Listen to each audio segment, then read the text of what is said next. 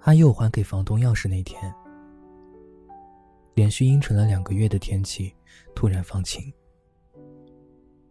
阳光透过破旧的窗户照进了屋子，映衬着漫天飞舞的尘埃和窗台下的旧沙发。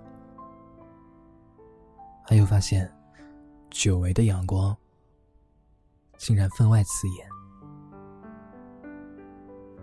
他再次走到沙发跟前坐下。这个房间，除了那些现在看起来快要戳破心脏的关于他和穆森的美好回忆，最后什么也没留下。他没想到自己可以守着一份快过期的感情这么久，而现在，除了内心深处的满目疮痍。就只剩下了一种无法言明的疲惫感。他已经不想再等这个男孩回来了。他起身关上房门，把和穆森有关的所有情绪也一并关进了这间房子里。欢迎收听迪诺的晚安日记。今天的故事来自阿勇。你好，你好，再见，再见。更多节目动态可以关注新浪微博和同名公众号“迪诺的晚安日记”。据说，穆森的行李被阿佑打包进了房间，直到下一个租户搬进来，穆森也没有把这些行李带走。我并不知道他们后来的故事，只是似乎木森再也没有出现过。故事的开始，像极了一根没有起伏的线，从他们的热恋到平凡无趣的同居生活，这根线贯穿了他们六年的青春。起初，阿佑在讲述他们故事的时候，会有一个固定的句式。我们去了一个一直都很想去的地方。木森说，他求婚的那天，会穿上我最喜欢的熊本熊套装，捧着一束花，站在逆光的地方等我。我们终于吃到了那家特别有名的日料。木森说，他会把戒指藏在寿司里，然后一边看着我割到牙齿，一边偷笑。每次阿佑说起这些，对于六年爱情终于跑到终点时那种旁人看起来不忍打断的幸福，都会一览无余的藏在他的笑容里。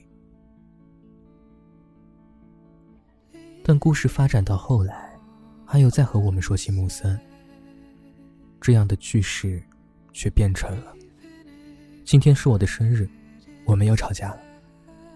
木森摔门跑了出去。他今天依旧没有向我求婚。我们约好了去之前那家日料店过圣诞节的，可是我们又吵架了。我不知道穆森为什么生气。他把我丢在了店里，一个人跑了出去。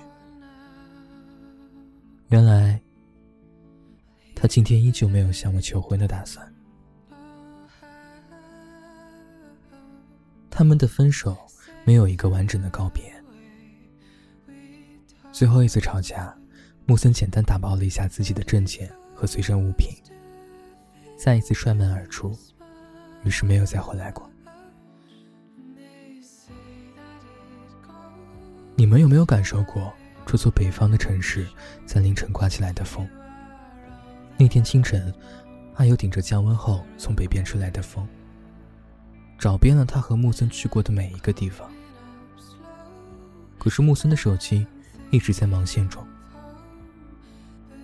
阿佑失去了全身的力气，然后蹲在路边，给我们发了这样一条消息。他说：“其实我想要的真的很简单。”木森说：“要带我们搬离这座三十平的小公寓，给我一个正式的家。”可是我想要的，不是他承诺的这样的家呀。穆森说：“要送给我的那枚钻戒，他似乎奋斗多久都攒不下钱。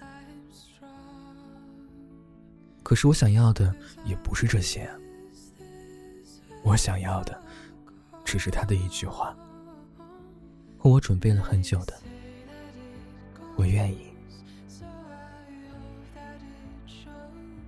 阿佑守着他们的小公寓，按部就班的继续生活。或许，有一天他下班回来，推开家门，就可以看见木森像往常那样，坐在餐桌前，摆满了一桌子他喜欢吃的菜。可是三个月以后，阿佑还是没有等到这一天。也许他们中间的距离，不能用这六年重叠的生活去衡量。他们的中间总是隔着兑现不了的承诺，以及穆森日复一日积攒的无力感。这样的隔阂，终于把他们之间的距离，拉扯成了不相往来的，天各一方。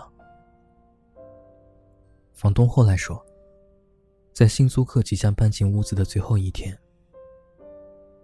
穆森的行李全部消失了，